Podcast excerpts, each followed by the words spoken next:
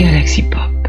Salut, c'est Jess. Salut, c'est Thierry. Salut, c'est Léo. Et donc on revient pour le deuxième épisode de La Bobine Hurlante.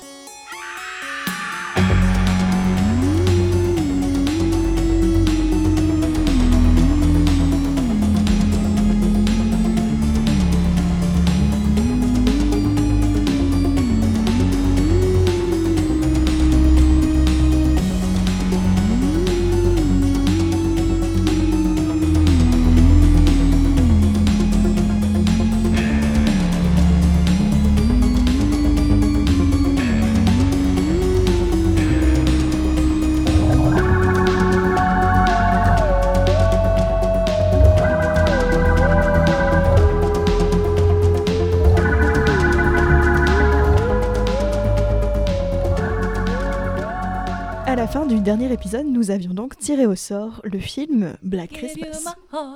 But the very next day, you're getting away. On va chanter à chaque fois. ça. This year, to save me from tears, On va arrêter là. Surtout qu'après, moi, je sais plus ce qu'il dit. I give it to someone special. Donc, on reprend, on reprend, on reprend. Calmons-nous, calmons-nous. Donc, à partir de ce film, nous avons donc décidé de partir sur une thématique euh, en lien avec Black Christmas. Il faut savoir que dans la communauté des cinéphiles horreur, Black Christmas est considéré par un très grand nombre comme étant le premier slasher. Donc plutôt que de faire une thématique slasher, suite un petit peu à ce débat autour de premier film ou pas, nous avons donc décidé de partir sur les proto-slashers. Donc à savoir les films qui euh, ont influencé les slashers et qui reprennent certains des codes du slasher.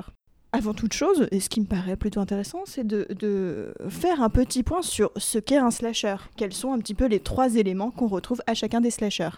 Premièrement, un tueur. Donc, quelles sont les particularités de ce tueur? Il tue à l'arme blanche. Euh, il est euh, soit masqué, soit son visage est défiguré, soit il est en vue subjectif. Et assez souvent, euh, mais pas forcément chaque fois, il y a soit un trauma d'enfant, soit une espèce d'idée de vengeance derrière tout ça, mais qui est en général assez léger, pas non plus trop appuyé dans le scénario. Deuxième point en commun, c'est un, on retrouve un groupe de gens qui sont dans un lieu familier. Ça, c'est un petit peu pour le, le- le mettre de côté du, comment dire, du survival, parce qu'ils sont dans un endroit qui n'est pas familier.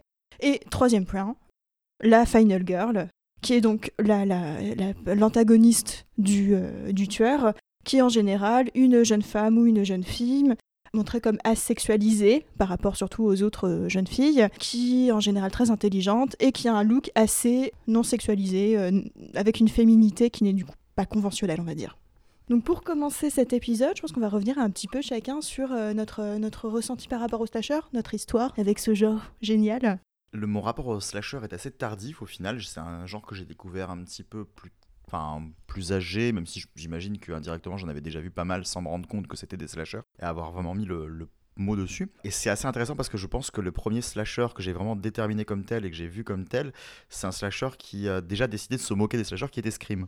Voilà, j'avais le bon âge à peu près quand c'est sorti. Mais, euh, mais voilà, donc du coup, j'ai commencé le slasher avec un film qui justement faisait tout pour le détourner et pour se moquer des codes en général du truc. Donc c'est assez intéressant de regarder ça ensuite euh, par, euh, par élimination quoi, quand tu regardes les autres slashers et que tu fais ah oui d'accord, donc voilà les codes que dénonce Scream et qu'il essaie de détourner. C'est, c'est assez intéressant. Et oui, voilà, du coup, bah, on en a parlé, les codes, oui, on se rejoint de toute façon. Enfin, là, il n'est pas question d'avis, c'est les codes établis du slasher.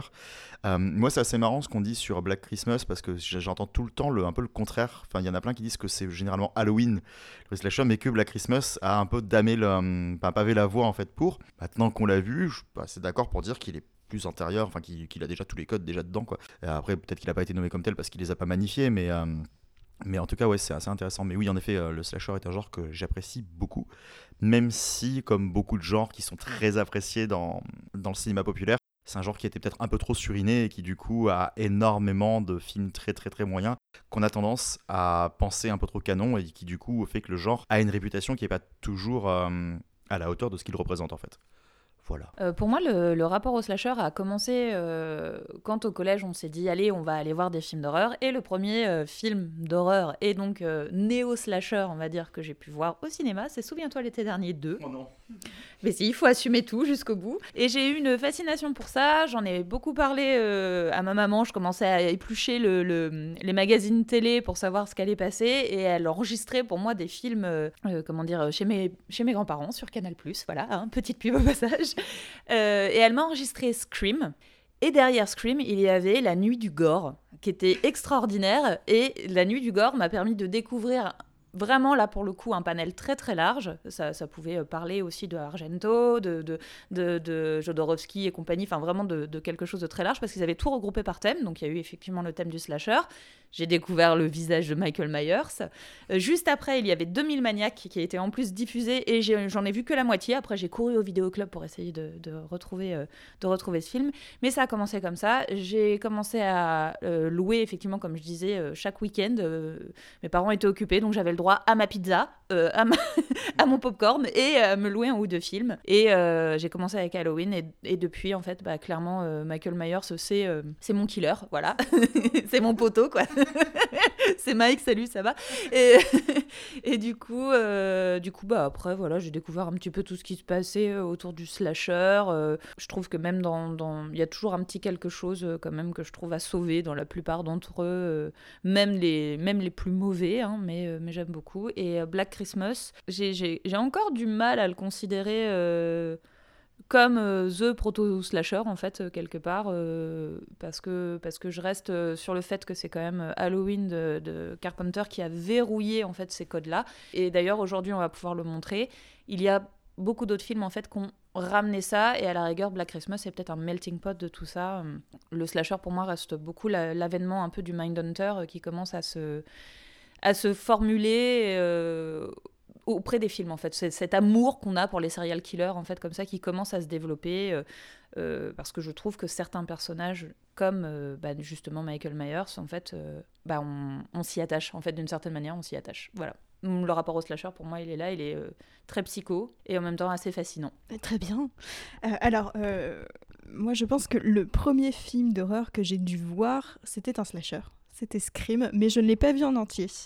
Euh, il passait à la télé un mercredi matin, alors que j'avais euh, peut-être 9 ans, 9-10 ans, euh, sur une des chaînes ciné-horreur, j'imagine, et j'avais très envie de le voir. Du coup, j'ai commencé à le mater pendant que je, regardais, je prenais mon petit déjeuner, sauf que, comme ça avait un petit côté transgressif, etc., à chaque fois que mes parents passaient dans la salle où je mangeais mon petit déjeuner, je changeais de chaîne et je remettais sur les dessins animés. Donc je n'ai absolument rien compris de Scream à ce moment où je regardais, mais j'étais très contente de le voir. Donc quelque part, euh, pour moi, le, slasher, ça représentait vraiment le film d'horreur. On, en a déjà discuté plusieurs fois. Euh, c'est assez compliqué de délimiter ce qu'est un film d'horreur. Et je pense que pour le coup quand on parle slasher il n'y a pas de doute un slasher est un film d'horreur. Après j'ai un petit peu lâché. C'était pas forcément les types de films que j'avais le plus envie de voir. Quand j'étais adolescente j'ai eu une, une, cinéphilie assez classique assez conventionnelle euh, avec Télérama Le Monde etc euh, et je m'y suis remis du coup euh, post-bac, euh, pendant mon master notamment, où j'ai commencé à étudier les, les, représentations, notamment des personnages féminins dans les, films d'horreur. Et du coup, notamment, j'ai étudié la Final Girl et j'ai trouvé ça passionnant. sauf que du coup, j'ai aussi vu le, un petit peu le côté plus néfaste de ce type de film, à savoir que la plupart ont quand même une idéologie un petit peu rétrograde, notamment par rapport à la sexualité des jeunes filles. Et euh, du coup, c'était passionnant à regarder, même si du coup, on se rend compte qu'avec les néo-slashers, mais ce sera pas du tout le sujet de l'épisode, euh, il y a quand même eu, euh, bah, notamment Scream, cette idée de renverser cette, cette idée, enfin cette idéologie un peu, un peu, ouais, rétrograde quoi. Donc c'est bien, on a un peu tous des, des ressentis différents par rapport au slasher. on a un peu parlé du coup de, de ce débat autour du, du premier slasher, où on va dire il y a un peu trois challengers qui reviennent assez souvent. Donc on a déjà un petit peu parlé d'Halloween.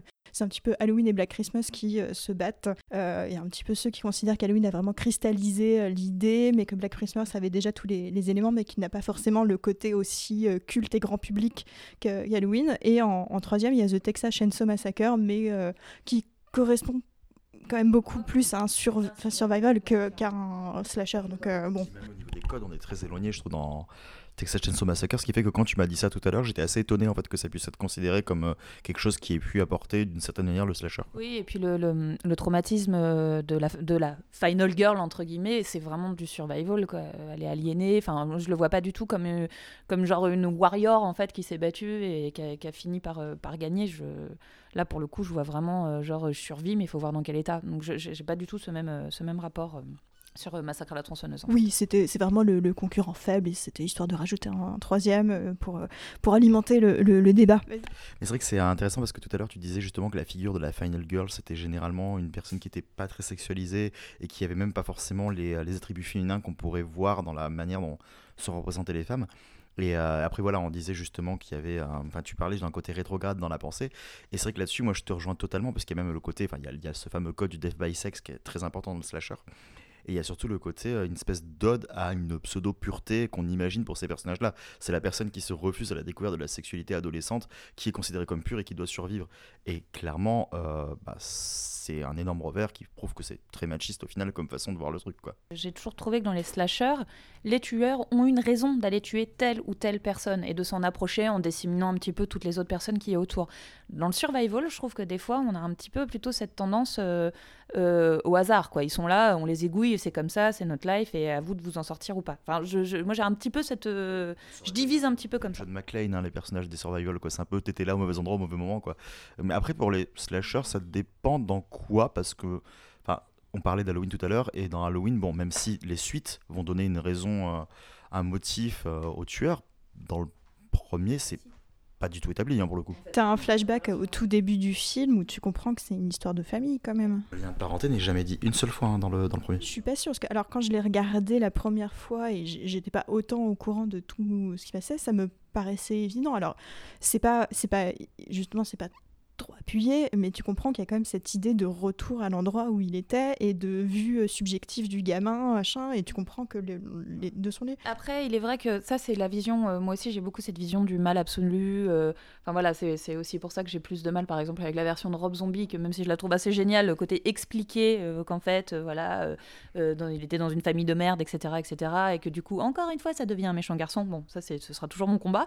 Mais en fait, pour avoir vu il n'y a pas si longtemps la version longue de Halloween, et bah en fait on cherchait déjà à expliquer comme ça euh, à l'époque et du coup là on en sait un petit peu plus sur le côté famille. Donc, euh, donc en fin de compte, euh, bon, au, final c'est juste quelque chose qui n'est pas sorti comme ça dans la version cinéma, mais la version longue teasait déjà le truc un petit peu comme ça. Eh bien, nous ferons un épisode sur Halloween, peut-être. Petit rappel de notre corpus de, de, cet épisode. Donc, vous l'aurez compris, Black Christmas de Bob Clark, version de 1974. Nous évoquerons les remakes. Ouais, j'ai pas hâte, mais bon, on, le fera. Euh, ensuite, L'homme léopard de notre bien-aimé Jacques Tourneur, donc de 1943. Et nous terminons par The Town That Dreaded Sundown, Terreur sur la ville, dans certaines versions françaises. Les, comme c'est un film assez peu exploité, on va dire, les titres, c'est un petit peu. Euh, n'importe quoi, enfin disons-le, de Charles B. Pierce de 1976. Alors, donc, je propose que nous commencions par euh, le film que nous avons tiré au sort, donc à savoir Black Christmas. Et je crois que Jess va se faire un plaisir de nous le pitcher. Alors, donc, euh, Black Christmas euh, se déroule à la période de Noël dans une sororité où euh, toutes les filles qui sont dans cette sororité décident de passer Noël entre elles. Elles reçoivent très vite des coups de fil, coups de fil dont elles s'amusent un petit peu au début et puis qui commencent à les inquiéter, surtout qu'elles ne se doutent pas que les appels sont passés de l'intérieur de la maison. Donc, si vous cherchez les films et à voir ces films, donc Black Christmas est disponible sur Shadows. Oui, on aime Shadows. Euh, et euh, il y a euh, plusieurs éditions qui ont été faites, donc notamment trois éditions de Wild Side, donc une toute seule, une en coffret cinéma fantastique des années 70 avec La dernière maison sur la gauche, Les révoltés de l'an 2000 et La colline à des yeux, et enfin un coffret TF1 Studio avec Black Sheep et Hood of Horror. moi je l'ai en édition Blu-ray allemande, qui est très très bonne pour le coup et moins chère. Voilà. oui, tout à fait. Il y a toujours les imports. Là, je m'arrête sur les, les, éditions françaises, mais les imports, c'est très très bien aussi. Oui, c'est au cas où, parce que voilà, faut faire du low cost un peu des fois. Et les Allemands sont très forts pour faire des éditions qu'on n'a pas en France. surtout les Allemands, tous les trucs qui existent en VOD, euh, qui ne sortiront du coup jamais euh, en France parce que ça appartient à une plateforme, ils les sortent quand même parce qu'ils s'en foutent. Et ça, c'est cool. Et ça, c'est cool. Euh, bah moi, je, je, je, m'attendais à peu près à ça. C'est vrai qu'au final, c'est assez, assez, marrant d'avoir découvert Black Christmas aussi tard parce que c'est vrai que oui je trouve que ça ne faillit pas à sa réputation. Les, euh, les codes que j'apprécie dans le slasher étaient en grande partie là, pas forcément de manière très appuyée, mais en tout cas, euh, on sent qu'ils étaient en train de se dessiner, et c'est pour ça que c'est vrai que ça fait un petit peu film somme On a, on a eu l'occasion de regarder d'autres proto-slashers où les codes sont à peine esquissés parce qu'ils font pas du tout partie de ça. Et là, on sent qu'il a voulu euh, mettre un petit peu tout ça à contribution. Est-ce qu'après, du coup, Carpenter va, comme tu disais, Jess, cristalliser et sceller, enfin ce que tu ce que as dit aussi, euh, voilà, de manière plus concrète pour dire vraiment maintenant ce sont des codes établis. Là où là, Black Christmas, j'ai l'impression que c'est une proposition en fait de ces codes en mode euh, je vous les propose et voyons voir ce qu'on en fait. Sans, sans, je pense que Bob Clark ne se doutait pas forcément que ça allait devenir une institution derrière, mais euh, voilà, on sent plein de trucs. Donc en effet, euh, j'ai beaucoup apprécié. C'est vrai que j'ai pas encore dit si j'ai mis ou pas, mais j'ai bien apprécié. Je trouve ça très très sympa. J'ai, euh, je m'attendais pas forcément aussi non plus. Enfin, même si je m'attendais à retrouver les codes, je m'attendais pas à ce qu'il soit tourné de cette manière-là. Le côté euh, le tueur dans la maison qui est déjà là, qu'on connaît, c'est très rapidement établi en fait ce qui se passe, je trouve. Et, euh, et je pensais pas que ça allait partir là-dessus, sur une espèce de, vengeance un peu amoureuse, un peu bizarre.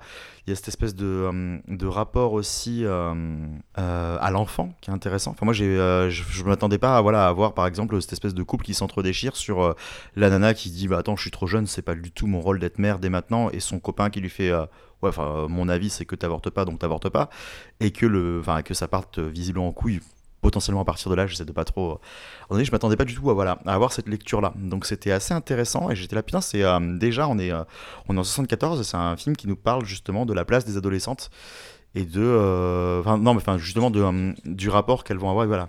Oui t'es jeune c'est du tout plutôt en effet. C'est vrai qu'elles sont plus, c'est pas des ados. et du rapport qu'elles vont avoir justement aux, hommes qui ont toujours décidé à leur place, quoi. Et, euh, cette façon de dire, il y avait une émancipation qui était intéressante et que je m'attendais pas forcément à voir dans un film, enfin, de 74, ce qui est plutôt cool.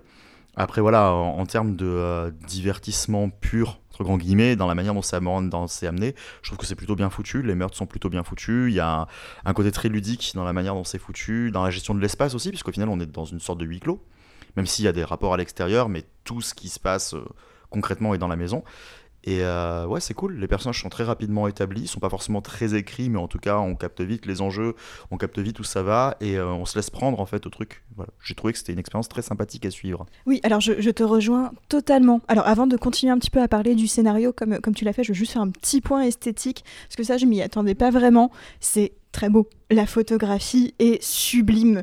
Euh, il y, a une espèce de, côté euh, désaturé par moment qui donne un, côté très glauque, mais en même temps un travail sur les couleurs façon néon qui, qui va très bien. C'est à la fois un petit, peu, un petit peu angoissant, mais très joli. Et il y a une manière aussi de filmer les meurtres qui sont ouais, un peu ludiques, avec une espèce d'humour noir euh, très enfin qui me plaît bien, qui me parle bien à moi. Enfin, les, les, les, meurtres sont assez inventifs euh, et bien pensés dans la manière de les filmer et ça franchement c'est toujours un plaisir donc après pour revenir du coup un petit peu sur euh, le, scénario et je suis euh, totalement d'accord. Euh, Bob Clark disait, du coup, j'ai lu quelques euh, extraits d'interviews, des trucs comme ça. Il, disait, grosso modo, que il trouvait que les, personnages des jeunes adultes et des étudiants étaient en général mal représentés dans les films de l'époque, et que du coup, les, les, jeunes adultes étudiants, alors je vais citer, They're not fools, it's not all bikinis, beach, blankets and bingos grosso modo, euh, ils peuvent avoir des intérêts qui vont de, au-delà de, du simple divertissement et euh, de la superficialité, et je trouve que ça correspond très très bien. Euh, après, pour revenir par rapport au code du slasher, et je comprends pourquoi certains peuvent être un petit peu réticents avec l'idée de le considérer comme le premier slasher, dans le sens où l'idéologie n'est pas là, euh, très clairement. Là, on n'est pas dans l'idée euh, d'avoir des personnages euh, véhicules, ce qui est un peu le cas de la plupart des slashers. Les personnages sont vraiment écrits, ils ont des, vrais problèmes, même s'ils peuvent être un petit peu caricaturaux. Et, notamment, on va parler de la première victime. En général, c'est quand même, du coup, comme dit Death by Sex, c'est quand même en général la, la, la, la bimbo dévergondée qui se fait tuer en premier, grosso modo. Là, pas du tout. C'est au contraire une fille plutôt coincée, croyante, euh, et, pas du tout dans cette veine-là. Du coup, le film ne dit pas ça du tout. Au contraire, euh, là, on a une, une veine post-68 art qui est très très forte et qui se voit d'ailleurs dans les décors.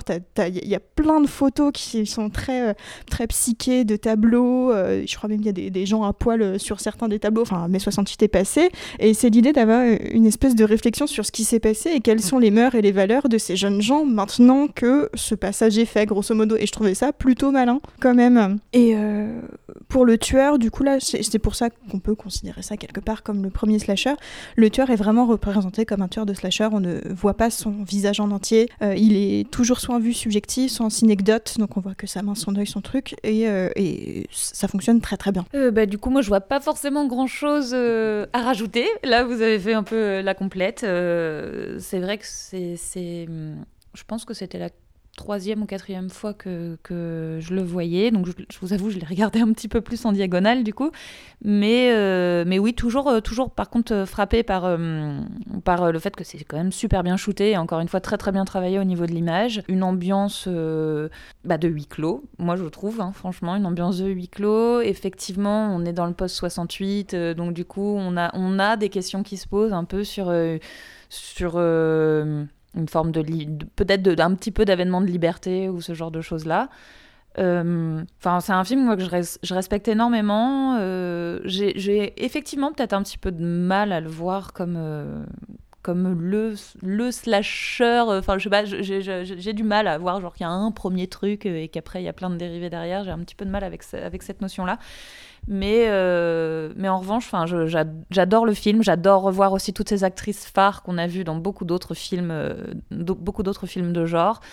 Et euh, j'ai juste un petit peu de mal avec, avec le tueur et ses réflexions un peu guignolesques, entre guillemets. La, manière de, de- de parler, en fait, me pose un peu un, un- un problème et du coup me sort un petit peu du sérieux du film, puisque je, je trouve le film, pour le coup, très très sérieux. Euh, Un petit aparté sur ça, parce que du coup j'ai j'ai lu quelques trucs sur la manière dont était euh, produit le film. Et en fait, pour enregistrer euh, ce que dit le tueur euh, et pour lui donner un côté un peu bizarre euh, du film, il lui a fait enregistrer la tête en bas.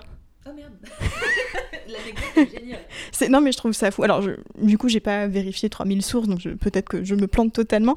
Mais euh, j'ai lu ça quelque part et je trouve ça très drôle. et c'est vrai que ça donne un côté très bizarre.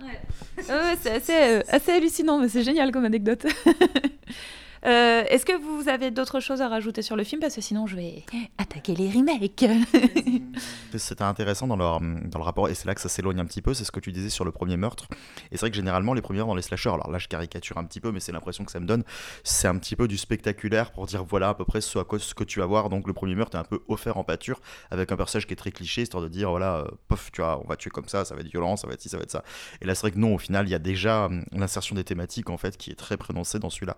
Et euh, après, alors j'imagine qu'on va en parler plus tard, moi j'ai trouvé, enfin en tout cas dans le, dans le travail de l'esthétique et tout ça, et c'est pour ça que je comprends pas pourquoi à chaque fois on veut toujours distinguer ces deux genres, même s'ils sont très proches. Ça m'a beaucoup fait penser à du giallo. Et j'ai beaucoup pensé à Six femmes pour l'assassin de Bava que j'ai vu du coup là dans le cadre de l'émission, avec justement ce côté on est enfermé dans un endroit et euh, il y a plusieurs personnes qui sont très établies dès le début. Peut-être que euh, la personne qui tue est parmi elles et on est plus des fois dans un film enquête, là où dans le slasher, euh, même si on va essayer de trouver l'identité des fois du tueur, il y a plus un côté, voilà, c'est plus de la fuite, et généralement, on découvre l'identité du tueur en se décidant à l'affronter. Là où là, euh, comme justement dans Six pour l'assassin, on, a un- on a un arc à part sur les recherches, sur euh, justement euh, essayer de trouver euh, qui c'est qui peut bien faire ça, tu vois, et donc on va avoir aussi euh, la police qui va être intéressante. Moi, j'ai enfin, j'ai trouvé qu'il y avait un truc qui était, euh, qu'on voit souvent dans les films, justement, sur la police qui euh, déclare, et qui, ça, ça m'a choqué, mais je savais que ça allait me choquer, hein, sur la police qui leur dit clairement, mais euh, tant que la personne n'a rien fait, euh, on fera rien. Ça m'a fait penser à Terreur sur la ligne. Il vous a attaqué? Il vous a fait du mal? Bon, il vous a pas tué.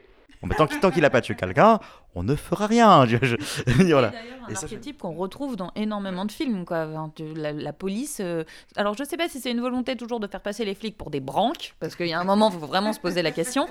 Ou si, euh, ou si c'est vraiment ce, ce côté, euh, vous n'aurez pas d'aide de l'extérieur, en fait, et restez dans votre, dans votre jus jusqu'au bout. Ils arriveront de toute façon trop tard. Oui, à, la, à la fin, il faut que tout est résolu. Je veux dire.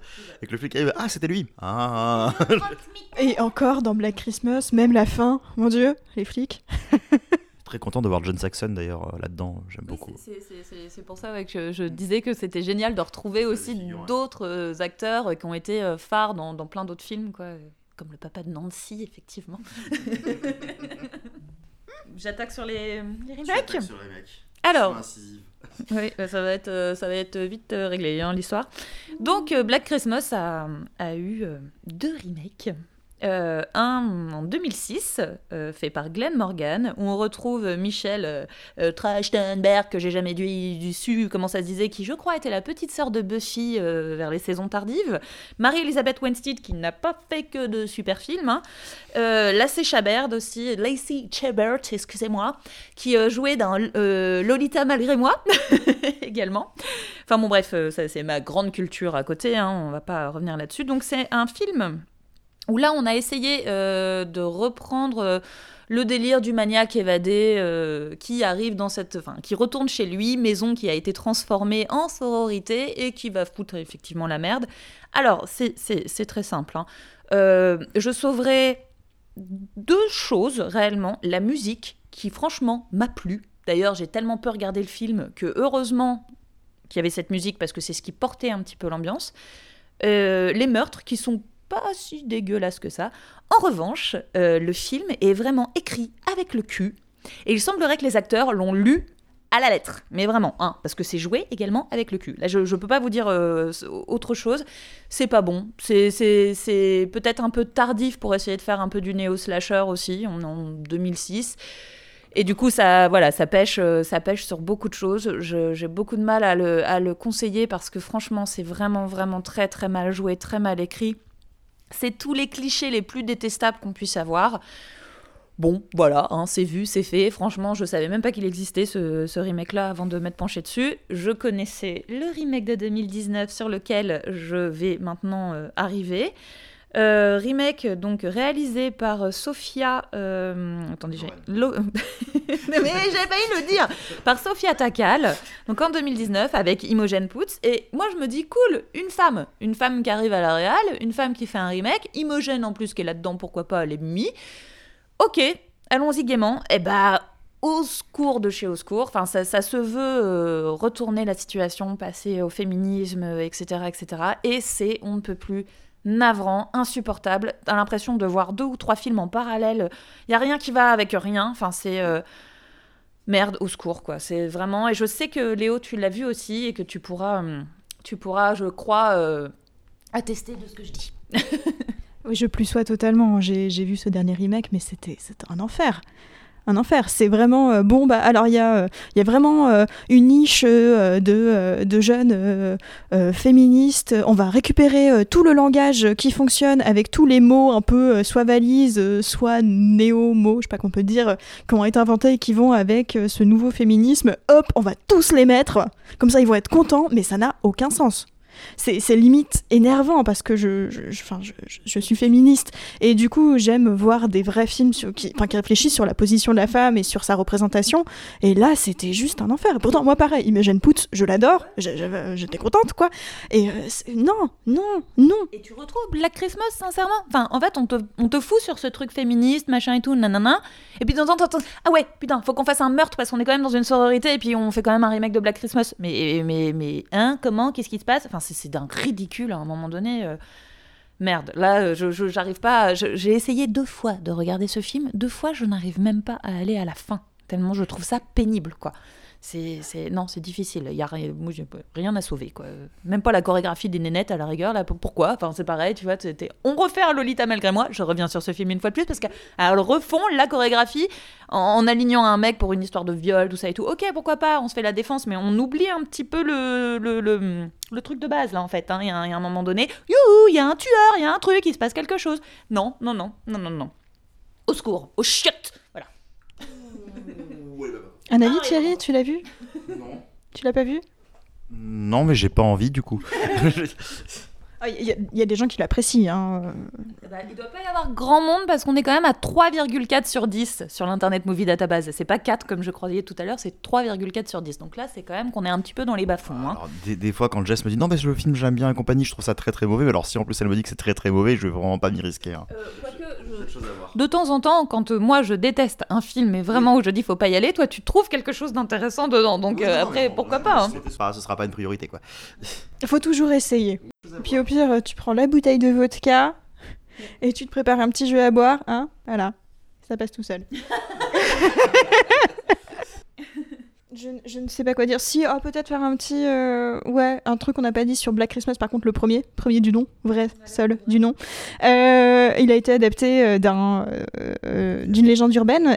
Et aussi euh, un petit peu après des faits divers qui sont passés. Alors c'est euh, ça a été c'est un film canadien euh, qui a été tourné à Toronto et euh, il a été tourné quelques temps après euh, une histoire qui ressemble assez euh, euh, qui se passait à Montréal et donc comme je disais, aussi adapté d'une légende urbaine euh, qui s'appelle The Babysitter and the Man Upstairs, euh, qui est assez euh, connue. Enfin, l'idée euh, de la babysitter qu'on appelle et qui se rend compte que l'appel vient de la maison euh, et que les gamins qu'elle gardait ont été tués. Je dis, dans certaines versions, elle fricote avec son petit copain qui la rejoint pendant que les enfants dorment. Les appels viennent effectivement de, de l'intérieur et la légende urbaine, c'est le précepte culturel. euh, Jeune fille, veillez sur vos enfants et tout le tralala. Enfin bon, vous pouvez, euh, si vous voulez, pour en savoir plus sur les, les légendes urbaines, regarder Urban Legend. Selon Thierry, c'est pas la meilleure des idées, mais on sait jamais. Ou alors tout simplement le début de Candyman qui reprend effectivement cette, cette légende urbaine. Voilà.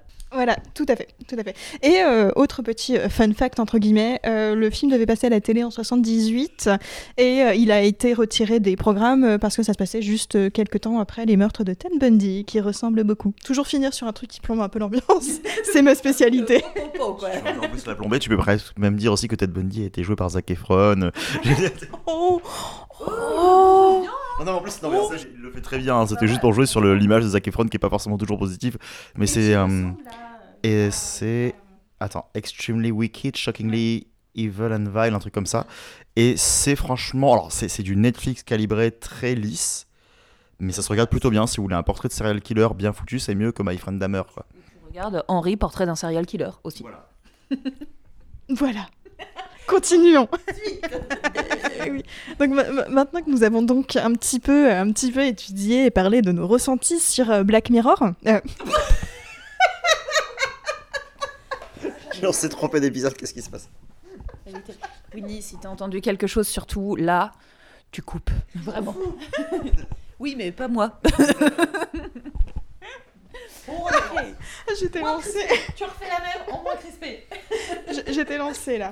Oui, j'y vais. Mais elle est, elle est, elle est terrible. Elle est terrible. Bon, maintenant que nous avons étudié et euh, analysé euh, un des films considérés comme l'un des premiers slashers, qu'on soit d'accord ou non, cela fait partie d'une école, nous allons revenir sur les, le début du slasher, les influences du slasher, avant même de parler des proto-slashers, à savoir euh, qu'est-ce qui a influencé ce type de cinéma. Donc, moi, j'aimerais notamment euh, revenir sur la littérature. Euh, les, les- les premiers films considérés comme proto-slashers sont en général adaptés euh, de, de livres et on va revenir donc notamment sur deux, euh, deux grands romans euh, qui ont inspiré le, le style, donc à savoir L'escalier circulaire de Mary Roberts Reinhardt de 1908. Est-ce que vous l'avez lu? Est-ce que vous connaissez l'auteur? Pas du tout. Moi non plus. Je l'ai découvert et je vais rajouter dans ma liste de livres à lire qui a euh, notamment inspiré The Cat and the Canary de Paul Lenny, The Old Dark House de James Well et The Bat de Roland West. Au niveau de l'histoire, on suit un groupe de gens qui se retrouvent dans une vieille maison et qui ont peur d'un meurtrier qui rôde. Cela vous semble familier? Oui, je pense. Euh, je crois que euh, nous avons tous vu euh, dans, ce petit groupe The Cat and the Canary de Paul Lenny. Est-ce que vous voulez revenir un petit peu sur ce film très rapidement? Non Après, je, peut-être moi je peux en dire euh, un mot très rapidement. Donc The Cat and the Canary, euh, film muet de Paul Lenny, qui prend une esthétique très proche de l'expressionnisme allemand, mais en ajoutant une espèce de dose d'humour euh, très agréable et qui est vraiment un film que je conseille à voir on suit du coup un groupe de personnes de la haute société qui se retrouvent dans une vieille maison où le propriétaire de la maison est mort et qui du coup se battent pour le testament, savoir qui va récupérer le domaine. C'est très très drôle, ça passe très bien, l'humour est très cool. Et euh, deuxième roman qui a vraiment aidé pour le style et je pense que vous comprendrez pourquoi, il s'agit du méga culte Dix petits nègres d'Agatha Christie sorti en 1939 donc après une certaine euh, salve de films mais qui a je pense beaucoup aidé à construire les codes. Je vais pas revenir sur le, le pitch vous voulez. Enfin euh, dix personnes se font inviter sur une île qui s'appelle l'île l'île aux nègres. Chacun pour des raisons différentes. Ça peut être pour des questions de testament de travail enfin vraiment très variés et ils, disparaissent chacun euh, un jour après l'autre. Hum, et que se passe-t-il? Est-ce que vous voulez revenir sur d'autres euh, livres? Est-ce que vous avez des idées de livres sur lesquels vous voulez euh, non? Si jamais l'histoire de Deep Tinègre intéresse, que vous n'avez pas envie de le lire ou quelque chose, ce qui serait dommage parce que ça se lit très bien, c'est très agréable, il y a une adaptation de la BBC qui est assez récente et qui est vraiment très chouette. Oui, et une, une adaptation très très récente française de Pascal Logier, mais je ne l'ai pas encore vue, donc je ne sais pas. Et apparemment, euh, ça reprend vraiment les codes du slasher pour beaucoup de choses, enfin la, la façon de filmer du slasher, donc ça me ça m'intrigue énormément, mais j'ai pas encore pris le temps de la regarder. Autre influence hors cinéma, les faits divers, évidemment. On commence à être une époque où les faits divers sont quand même facilement euh, exploitables dans les médias, donc très connus, donc c'est quelque chose qui, qui fait peur dans les chaumières et qui du coup reviennent assez fréquemment. Jess, je crois que tu as acheté un livre euh, récemment euh, sur les, les faits divers, est-ce que tu as envie d'en dire quelques mots? Oui, en fait, j'ai tout simplement acheté Mindhunter de John Douglas, donc qui raconte toutes ces histoires lorsqu'il était au FBI, et notamment évidemment en lien avec la série Mindhunter de notre bon David Fincher. J'ai toujours fait le lien entre le slasher et les faits divers à côté. Autant ceux voilà, où on, a pu en- enquêter réellement dessus que ceux qui sont restés un petit peu dans, dans l'expectative, comme euh, le meurtrier du Zodiac ou ce genre de choses-là. euh. Mais euh, voilà, rien de... Rien de plus là à ajouter. Je suis en mode ventre mou. Nous allons donc pouvoir entamer la partie sur la première partie du cinéma. Donc à savoir, on va dire, euh, des, euh, des années 20 euh, aux années 50 à peu près. Donc nous allons revenir un petit peu sur les, films proto-slashers qui ont influencé les slashers du début du cinéma. Sans étonnement, nous allons retrouver un Hitchcock, évidemment. L'un des, premiers à un petit peu utiliser les codes du slasher, c'est donc The Lodger, également appelé Cheveux d'or, je crois. Et tu avais trouvé un autre titre? Moi, je l'avais vu sous l'appartement et je crois qu'après, ils avaient chan- rechangé le titre en fait quand il y avait eu euh, La garçonnière de Wilder qui s'appelle aussi The Apartment. Voilà, je crois qu'il y avait, il y avait eu un rapport avec ça. Il avait été exploité premièrement sous un autre nom et ensuite il s'est appelé Cheveux d'or. Je suis pas certain non plus parce que enfin, les noms d'exploitation sont toujours très complexes euh, sur ce genre de film. Mais aujourd'hui, on n'a pas non plus toutes les infos. euh, donc c'est pas simple. Film de 1927, euh, film muet de Hitchcock. Entre autres, on trouve également euh, film culte euh, M le maudit de Fritz Lang, film de 1931, qui revient donc sur une, figure euh, d'un tueur en série, mais qui a l'intelligence, et ce dès 1931, de ne pas le considérer comme un espèce de mal sans raison et qui joue beaucoup sur la psychologie du tueur et de manière euh, très maline. Et du coup, on retrouve également les deux masques de cire, donc dont la première version de Michael Curtis de 1933 est absolument délicieuse, où on suit un, sculpteur sur cire qui va devenir totalement fou suite à l'incendie de son musée et qui va carrément tuer pour réussir à avoir des sculptures parfaites et faire ces sculptures à partir de d'être euh, de corps euh, encore presque chauds. Je crois que euh, Thierry, tu as beaucoup aimé ce film. Alors moi je l'ai découvert en deux temps parce qu'en fait en réalité on avait découvert une petite liste de films qui, euh, nous disait, enfin voilà, qui, nous parlait des proto, enfin des, des proto slashers au fil de l'histoire. Et avant ça, on nous proposait son remake de 1953. Donc du coup vu qu'il était proposé avant, moi je l'ai regardé avant comme un couillon. euh, où tu m'as dit non mais regarde celui de 33 surtout. Et euh, ensuite 53 est un film avec Monsieur Vincent Price qui est très sympathique hein, somme toute et qui est vraiment agréable à regarder donc déjà j'étais bien pris par l'histoire et donc du coup j'ai regardé celui-là après que j'ai trouvé vraiment, bah, comme toi Léo, meilleur en tout point, mais bon, sans forcément dégrader l'autre film. hein. Et euh, oui, enfin moi déjà, ne serait-ce que le principe, c'est assez chouette. On part de cette espèce de musée de cire euh, où t'as quand même le gars qui propose une arnaque à l'assurance euh, à ce pauvre type en lui disant, mais si on faisait cramer ton truc, on arriverait à rentrer dans nos frais. Le gars dit non, et le gars il fait, mais regarde, c'est facile à faire. Et puis il lui crame son musée, quoi. Je fais, c'est quand même dégueulasse de faire ça à quelqu'un sans lui demander son avis. Et donc, du coup, ouais, autant il devient fou, autant il y a cette espèce de vengeance. Et ça joue avec la, la maîtrise totale du, euh, du gars qui, qui effectue sa vengeance. Donc du coup, euh, ça joue sur le côté, en réalité, bah, il a été défiguré par l'incendie, mais forcément, il a réussi à se faire un magnifique masque de cire qui fait qu'il peut se jouer, euh, que le comédien peut jouer sans aucun problème. le rôle où tu te doutes pas une seule seconde que ça puisse être un masque et voilà donc du coup déjà ça joue sur la figure du masque que j'ai trouvé assez intéressante le masque social le masque réel qu'est-ce qui se cache en réalité derrière ce visage ben c'est pas un visage. Voilà. Et euh, oui après voilà l'obsession euh, l'obsession sur euh, le personnage enfin sur Marie-Antoinette. Parce que c'est la, la statue de cire qu'il essaye de reproduire en ayant tout à coup une obsession. C'est là qu'on commence à se dire qu'il y a un, truc un petit peu louche là-dedans. Et nous ce qui nous a surtout marqué c'est que contrairement au film de 53 où l'enquête est assez plate en fait c'est loin de discussions entre police et on va surtout s'intéresser aux meurtres en fait qui vont plus être développés. Là on a une enquête totale qui est faite par une journaliste qui, qui- qui est l'une des personnes les plus délicieuses que j'ai vues dans le cinéma quoi. C'est euh, et surtout euh, une version on est on est pré Days et ça se sent à mort. On sent qu'ils savent très bien que la censure arrive et qu'il faut se lâcher euh, au maximum. On est dans du presque dans du Lubitsch en fait dans la manière d'écrire les persos avec cette espèce de nana qui passe son temps à envoyer chier tout le monde et j'ai trouvé ça délicieux. Enfin voilà c'est on là on sort totalement de ce qu'on se disait mais le film vaut le coup même si jamais il ne parlait pas de ça, le film vaut le coup pour ce personnage. Si, c'est intéressant à noter, parce que le fait d'avoir un personnage féminin comme ça, aussi fort, et qui balance, c'est génial des trucs, enfin c'est limite, je sais, des, punchlines que je pourrais balancer moi, et je trouve ça trop fort. Euh, et, euh, et- ça prouve bien du coup euh, que le slasher correspond aussi à son époque, qui est peut-être moins, libérée, alors que les années 30 étaient beaucoup plus libérées et se pouvaient se permettre ce genre de personnage féminin par rapport à celui de la Final Girl, qui est quand même euh, plus particulier, quoi. Enfin, plus idéologiquement euh, différent, dirons-nous. Masque de cire de 1933, un petit plaisir. En plus, Michael Curtis utilise bien mieux, je trouve, le langage cinématographique, avec des plans débulés, des gros plans, et c'est un plaisir à regarder. Je sais pas quelle version tu as vue. euh, moi, j'ai eu la chance de tomber sur la version qui a été restaurée par George Lucas, qui est mais hallucinante. Je après, avoir vu la version, enfin, j'ai vu une version remasterisée du film de 53. Celui de 33, t'as l'impression qu'il est sorti 20 ans après, tellement il est beau, c'était léché. Alors, déjà, j'imagine qu'il devait avoir euh, quelque chose de magnifique.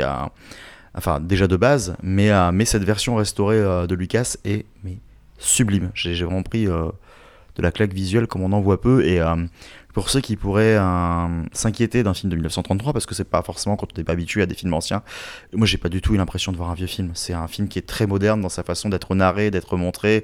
On n'a pas l'impression de devoir se, ré- euh, se réapproprier des codes qui ne sont plus les nôtres. Et euh, c'est aussi ce qui rend le film extrêmement appréciable. Il est très précurseur en fait dans, dans sa manière de narrer les choses. Voilà. Mais Michael Curtis en général, c'est très très bien. Nous conseillons. Pouce bleu. J'approuve également.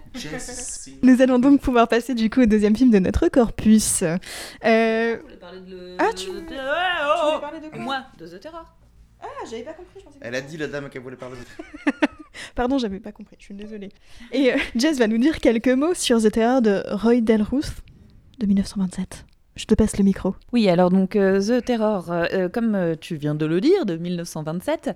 Alors à ne pas confondre avec un des premiers films de Francis Ford Coppola de 1963 avec Boris Karloff et, Jack Nicholson qui s'appelle également The Terror. hein. C'est pas la même chose. Là, en fait, on est sur un petit film qui, bah, somme toute, est quand même le premier film totalement parlant en matière de film d'horreur et le deuxième film du coup de l'histoire, donc c'est pas rien. Euh, on est dans la campagne anglaise, dans une villa qui a été transformée en auberge, où on suit un détective et une, euh, une spiritiste, en fait, qui entend des bruits bizarres et qui euh, euh, découvre qu'à l'intérieur de la maison, il y a The Terror, un, meurtrier, en fait, qui est non identifié. Je conseille pour le détour et aussi pour encore ce fait que c'est- donc le premier film d'horreur totalement parlant. Voilà, je- je- j'en dirai pas plus, je vous invite à aller le voir, mais ça vaut aussi son petit coup d'œil dans le registre. Donc, nous, pouvons maintenant passer au deuxième film du corpus, donc à savoir L'homme léopard de Jacques Tourneur. Et pour cela, je passe le micro à Thierry qui va vous pitcher le film. Jack Turner. Parce que c'est vrai que c'est un film fait aux Jack États-Unis. Turner. C'est un film fait aux États-Unis. C'est c'est quand même important de le, le relever de la part de Monsieur Turner. Il en a fait pas mal par là-bas. hein. Mais bon.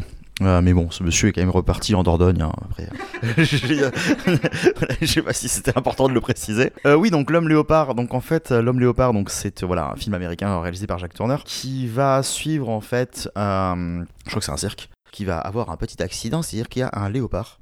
Ah bah voilà, c'est dans un cabaret pardon, qu'il y a un léopard qui s'échappe. Voilà, un léopard qui s'échappe. Donc bah alors où qu'il est passé le léopard? Et hop, bizarrement. Suite à, à l'échappée du léopard, il y a des meurtres qui se font. Donc la logique voudrait qu'évidemment l'animal en liberté euh, se mette à attaquer les gens, euh, voilà, pour se défendre, pour bouffer, on ne sait pas exactement. Mais il y a une autre théorie qui commence à se dessiner peu à peu, que c'est peut-être quelqu'un qui profiterait justement du fait qu'il y a un animal en liberté pour pouvoir euh, assouvir ses pulsions meurtrières. Et donc le film essaye de garder justement cette espèce de limite entre les deux tout du long, à savoir est-ce que euh, un animal est en train de tuer euh, des femmes principalement, ou est-ce qu'il y a un véritable tueur dans la nature? Et on joue un petit peu avec ça, sachant que nous ne voyons que très peu les meurtres, pour justement laisser le mystère et plus ça avance, plus justement on commence à les voir se mettre de manière graphique devant nous, donc du coup on commence à avoir de moins en moins de doutes. Et c'est vraiment super intéressant pour le pitch. Voilà, je pense que c'est bon. On va, bah, D'abord, euh, peut-être petit récap, euh, où est-ce que vous pouvez voir ce, ce- ce film Donc, il est disponible sur la Cinétech, que je vous conseille euh, fortement. Et euh, il y a également deux éditions euh, DVD, donc euh, d'abord par la Warner, qui a eu plusieurs re- re- rééditions, et également euh, par euh, les éditions Montparnasse, qui est un petit peu plus ancienne, en coffret avec La Féline et Vaudou. Tu peux dire que justement, euh, ça m'a un peu fait penser à la féline quand même sur certains aspects. Enfin, Sur la représentation de l'animal plus qu'autre chose. Bah, du coup, alors moi, c'était c'est un, film que j'ai un peu appréhendé, euh, dans lequel j'ai eu un petit peu de mal à rentrer. Faut, faut dire ce qui est, et c'est plus au sortir du visionnage où je me suis dit, putain, c'était vraiment, vraiment cool. Euh, J'aime bien la manière dont ça représente justement la recherche de rationalité dans le meurtre, à travers ces gens qui justement vont défendre deux idées et savent pas vraiment sur quoi se fier. Et il y en a qui, euh, enfin, il y en a justement qui essaient de prouver que c'est pas possible qu'un animal puisse tuer de cette manière, et d'autres qui disent, mais si, c'est tout à fait logique et qui essaient de justement fomenter et créer des euh, d'eux-mêmes pour prouver leur dire. On a même par exemple le moment où ils attrapent un, un des gars qui était euh, chargé de la gestion de l'animal et de son euh, et de sa sécurité, enfin de le garder en tout cas en cage. Et, euh, et que du coup ils l'accusent ouvertement et que le mec est un peu simplé et ils vont lui faire admettre euh, qu'il a tué, que si que ça, alors que le mec c'est pas du tout ce qu'il est en train de raconter.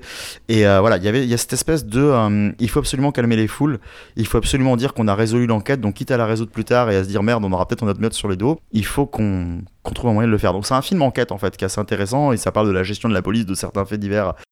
Une fois de plus, les flics sont pas forcément très agréablement montrés. je, veux dire, donc il n'y a pas que dans les années 70 qu'on les aimait pas trop. Voilà, c'est vrai qu'après, euh, le rapport qu'on va trouver euh, à ce moment-là au slasher, je trouve que c'est assez faible dans celui-ci, ce qui n'est pas forcément dérangeant, mais c'est plus à la limite dans la représentation de l'animal, dans la manière dont on va le montrer, où on va faire des, euh, gros inserts sur ses yeux, et, où là, ça fait penser à justement, enfin, j'avais trouvé que quand il apparaît, pof, y a, on est dans la pénombre, on voit les yeux qui apparaissent, comme on verrait une arme blanche, comme on verrait ce genre de truc, donc j'ai plus l'impression que c'est dans le découpage et dans la manière d'amorcer les plans qu'on peut trouver des similitudes, et peut-être, oui, justement, dans ce côté euh, bah, tueur inconnu qui va poursuivre des jeunes femmes la nuit pour les tuer. Mais euh, voilà, j'ai moins trouvé d'appartenance. Je sais pas ce que vous en avez ressenti hein, là-dessus. Alors, moi personnellement, bah, au contraire, je suis rentrée tout de suite dedans, parce que c'est, les films de cette époque me fascinent, donc je reste avec la bouche ouverte pendant euh, l'heure, parce que c'est un film qui dure une heure, hein, donc qui est très très court, et heureusement, il faut que les choses s'installent vite. Et ce que j'ai trouvé justement fascinant, le, le fait qu'on ne puisse pas encore, entre guillemets, à l'époque, imaginer qu'un homme puisse faire ça. Et donc, au- automatiquement, c'est l'animal qui va être mis dedans, même lorsqu'on a justement, dont tu parlais, cet homme qui, euh, qui commence à se dire est-ce que ça peut être moi qui ai fait ça? Est-ce que tu as bu hier Tout de suite, parce qu'en fait, il ne peut pas être juste lui-même et tuer comme ça. Et une fois qu'on commence à admettre que ça peut être un homme, mais pourquoi? Par plaisir, c'est quelque chose qui semble totalement totalement euh, impossible, inconcevable, euh, jusqu'à ce qu'éclate en fait justement cette vérité. Décidément, On- vous avez compté? On est à combien de justement là à peu près? Je sais pas, c'est mon mot du jour. Et euh, en fait, juste, j'ai j'ai failli recommencer. Justement, j'ai failli, j'ai vraiment trouvé ça génial dans le début d'aborder le slasher, le tueur en série et cette euh, cette possibilité qu'un homme fasse ça pour le plaisir. euh, Enfin, ça m'a ça m'a fasciné. Voilà. Très bien. Justement. oui, alors là pour le coup, j'ai un petit peu plus me ranger du côté de Thierry. J'ai eu un petit peu plus de mal à rentrer dans le film. Enfin, ceci dit, euh, toute mesure gardée quand même, euh, il reste très beau et j'étais fascinée par les images que j'avais en face de moi.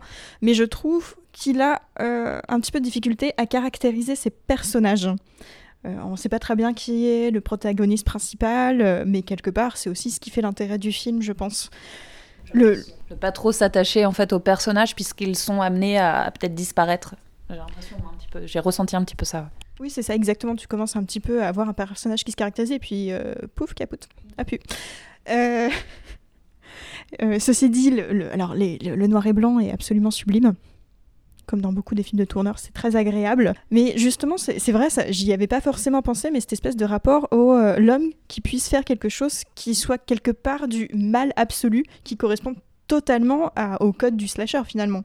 Parce que, outre le fait de leur trouver une raison de vengeance ou de trauma d'enfance, il y a quand même cette idée de euh, big bad euh, big bad. J'avais trouvé aussi une espèce de réflexion mais je trouve que c'est je sais pas si c'est moi ou si c'est mal amené ou quoi. Le- les meurtres se passent euh, au Nouveau-Mexique à New Mexico et il y a beaucoup beaucoup de récurrences où ils parlent de, des natifs américains Et je me suis dit, est-ce qu'il n'y a pas un rapport entre la bestialité et le, ces natifs américains et l'idée un petit peu aussi du coup de meurtre caché et d'idée que le mal n'est pas forcément là où on voudrait qu'il soit. Donc qui serait en plus du coup un, peu un rapport à, toute la culture plus western qui veut que les Indiens soient les méchants. Et finalement, euh, pas tant. Vu de l'œil blanc, euh, l'Indien est, le méchant. Quoi. Enfin, et là, effectivement, moi aussi, je, enfin, je suis assez d'accord avec, ce que, avec ce que tu dis. Euh, le côté, ben non, on n'attend pas le meurtrier forcément là où il est, ça peut être autre chose. Ouvrez-vous, ouvrez-vous justement à d'autres possibilités, quoi. Ouais, complètement. Alors, même si celui-là, ça en fait pas partie, je trouvais que serait, euh, par rapport à ce qu'on disait juste avant, c'est vrai que c'est intéressant, en tout cas, de puiser les origines d'un style euh, dans, dans le muet et dans ces films-là.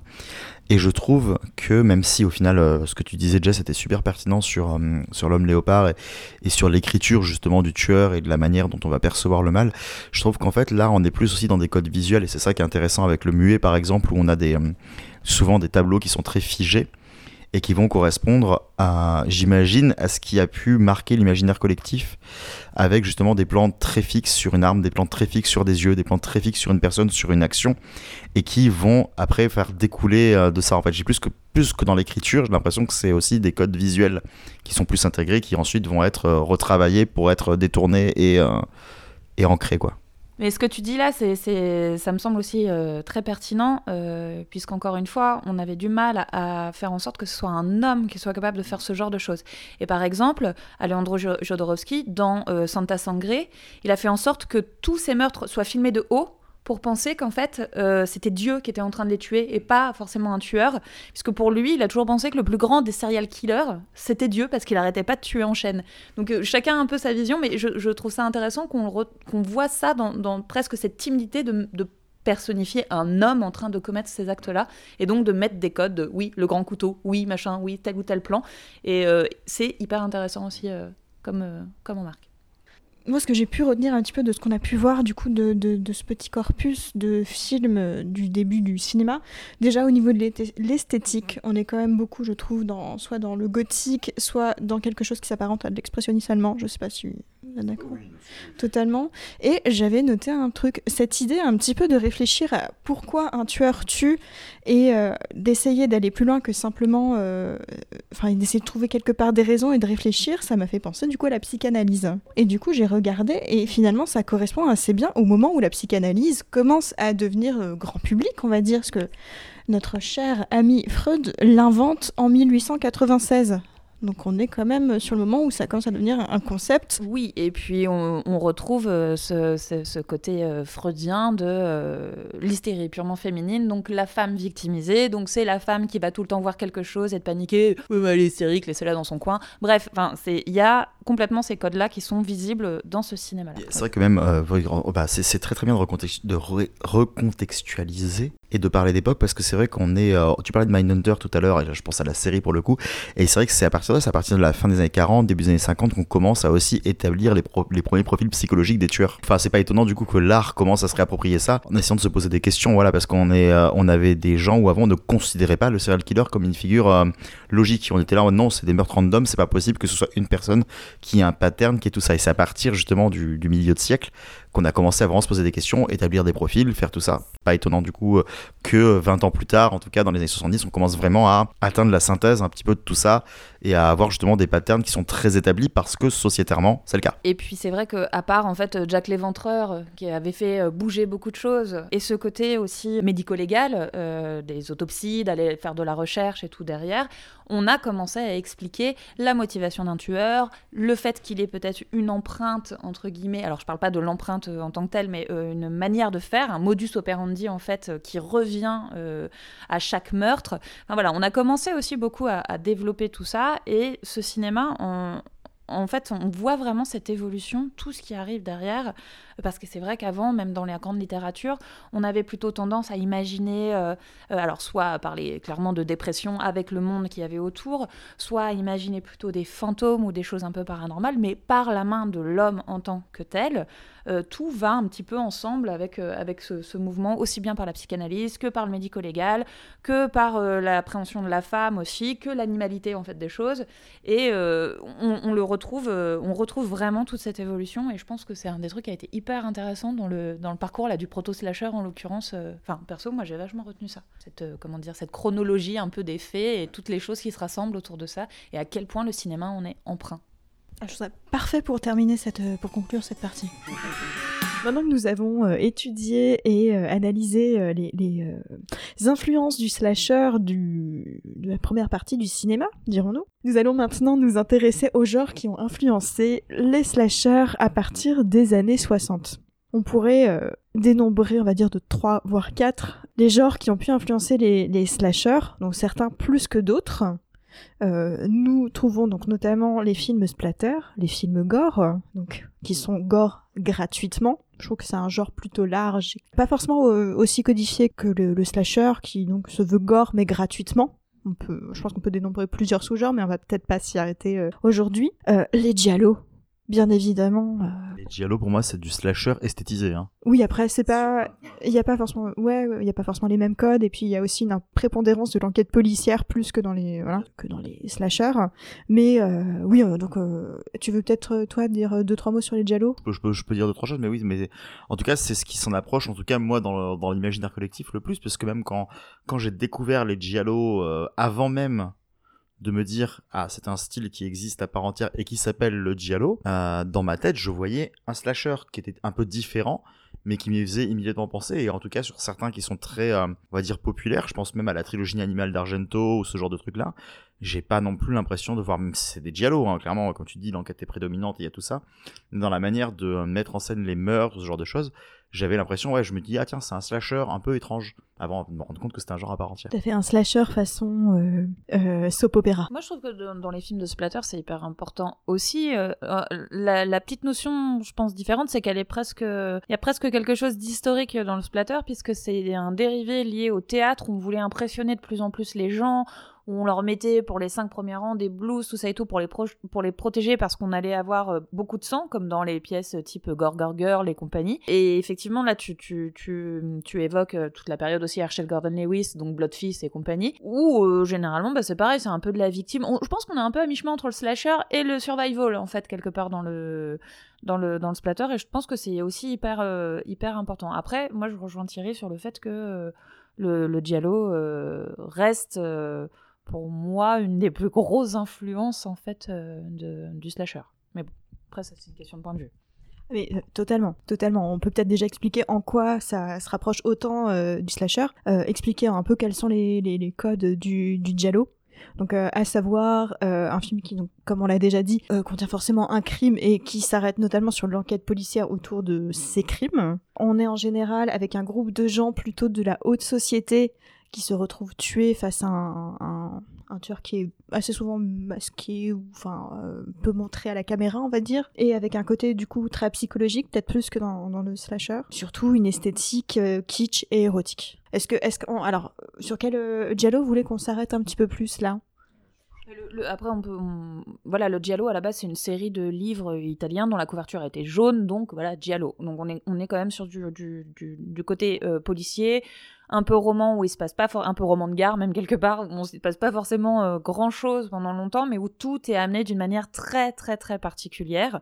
C'est peut-être en ça à la rigueur que diffère euh, le slasher, c'est plus dans la manière d'amener l'ambiance et les circonstances. euh, des meurtres du tueur. Le tueur, effectivement, est rarement personnifié, alors que dans le slasher, on voit beaucoup euh, l'homme masqué ou le, enfin, le tueur masqué, on va dire ça comme ça.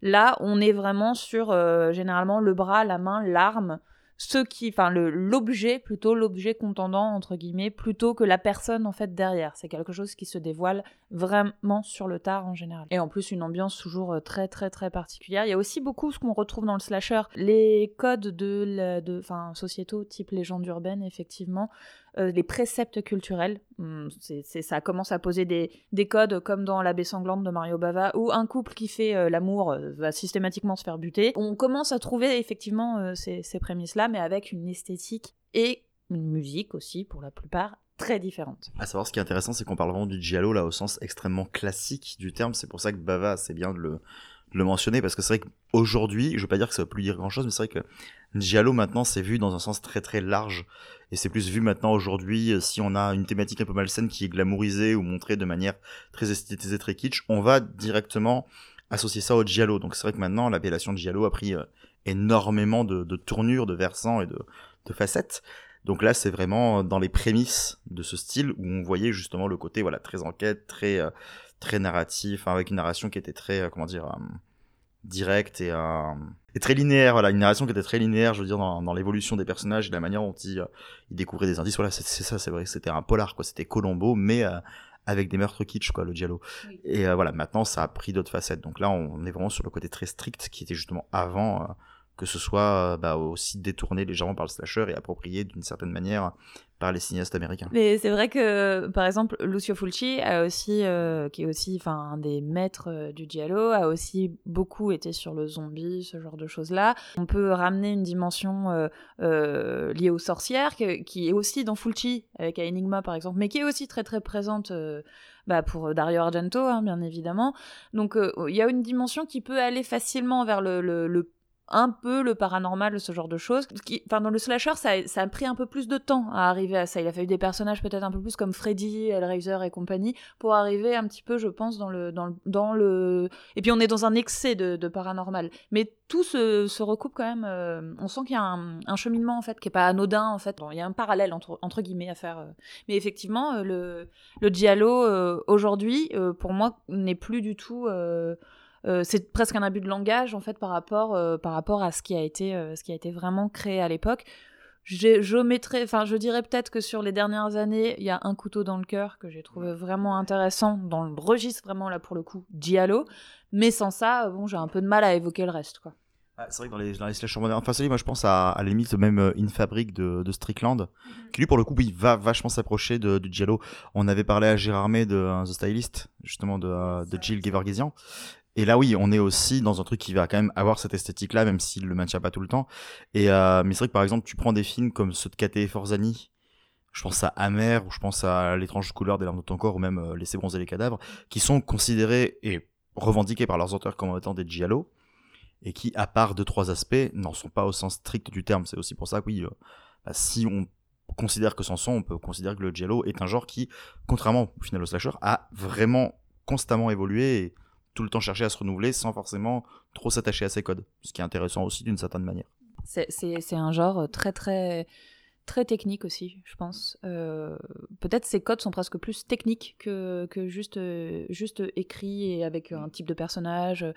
Je vois l'exemple de, de, de, de, Argento, Suspiria, avec la recherche, les péloches à l'époque, les couleurs qu'il a essayé d'avoir, le fait que tous ces univers sont inventés, ils n'existent pas, c'est des ensembles de, d'architectures différentes, de lieux différents qui sont rassemblés. il y a quelque chose, oui, de, de, très technique dans la manière de faire. Et je pense que les codes sont un petit peu plus là. Et je pense que c'est pour ça que certains films, là dont tu parlais, peuvent être mis un petit peu dedans parce qu'ils sont plus techniques. Mais c'est aussi ce qui amène une nouvelle vague un petit peu. Enfin, moi, j'ai tendance à enfin, à qualifier d'un peu bobo euh, du cinéma de genre, mais, oh, mais qui amène aussi de très belles choses. Hein. Attends, oh, oh, mais je trouve que ça a un côté un petit peu, voilà, un petit peu bobo. Euh, euh, mais par exemple, le remake de Suspiria. Moi, j'ai du mal à y voir Suspiria. Je vois quelque chose d'assez génial, d'assez fantastique. dans l'écriture, mais j'ai du mal à voir, à sentir vraiment Suspiria et à sentir l'âme du Diallo en fait dedans, par exemple. Après, je pense que c'était pas tout à fait son idée en plus de toute façon, je pense pas bah, ça respecte d'autant plus l'œuvre originale de pas forcément faire une copie, euh, enfin faire un copier-coller aussi quoi. Donc euh, ça, ça, se respecte, mais ça, pour moi ça se différencie euh, complètement. Du coup, je vois pas l'intérêt d'en faire un remake puisque tu fais quelque chose de totalement différent. Enfin bref, c'est un autre débat. Bah si, du coup, quand tu fais un remake, enfin, je pense qu'on en parlera dans une autre émission, mais le, ce que c'est fascinant le, le, principe du remake, mais en faire quelque chose de différent, c'est quand même un petit peu l'idée. Même si bon, Suspiriana n'a pas que des qualités. Là où je vois une différence qui est assez intéressante aussi, c'est dans ce qui est choisi, euh, ce qui est choisi la caméra pour l'iconisation. C'est-à-dire par exemple dans le Giallo, je trouve que c'est plus le procédé et enfin que, que la figure du tueur. Voilà, c'est on va s'intéresser à la manière dont les meurtres sont faits. C'est vraiment ça qui va apporter une, certaine originalité. Donc on va euh, on va te décortiquer le truc. Genre si euh, tout à coup il y a quelqu'un qui va débarquer euh, avec un couteau et des PC, on va te montrer d'abord ses mains, puis ses gants, puis le couteau, puis ci, puis ça. Là où dans le slasher, en tout cas dans les slashers les plus connus, on parlait des sagas, on parlait des Freddy, on parlait de tout ça. Ce qui est intéressant, c'est la figure du tueur et il y a une sorte de déification de la figure du tueur. On sort du slasher en ayant retenu principalement le tueur et son impact, pas forcément euh, ce qu'il y a autour en fait. Et le, la, la Final Girl d'ailleurs, enfin, le, les, les, euh, les, les deux archétypes de personnages, et c'est vrai euh, que dans les Giallo, c'est pas forcément le cas.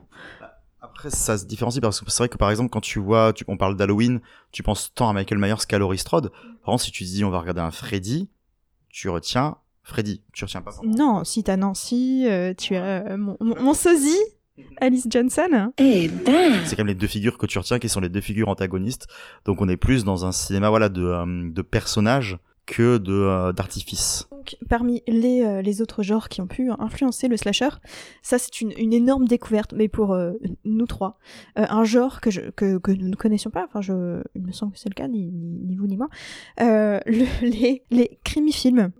Les, les crimifilms, oui. Et, oui, c'est un, mini-genre, dans le sens où il n'y a que 32 films qui ont été produits euh, sous, cette, euh, sous cette, euh, cette appellation, qui sont donc un mini-genre allemand, donc adapté, tous adaptés de, de romans de l'auteur anglais Edgar Wallace.